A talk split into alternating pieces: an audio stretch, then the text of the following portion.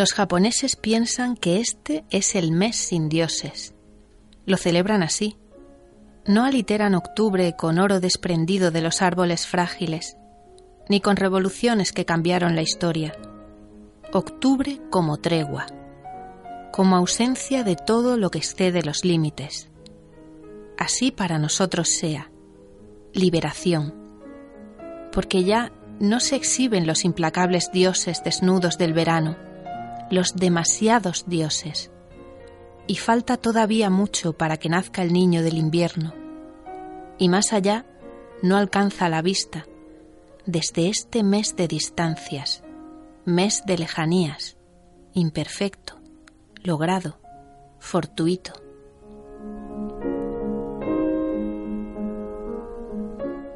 Que así sea para nosotros sin los ocho millones de dioses que se esconden en la ciudad o el bosque, las escalas coinciden con nuestras estaturas. Dejémonos llevar por los presentimientos. Escribamos las cosas con las letras minúsculas. Celebremos octubre por su ausencia de dioses.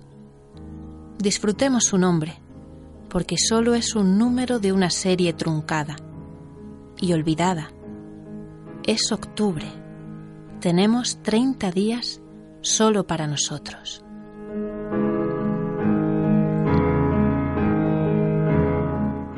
Octubre, mes sin dioses.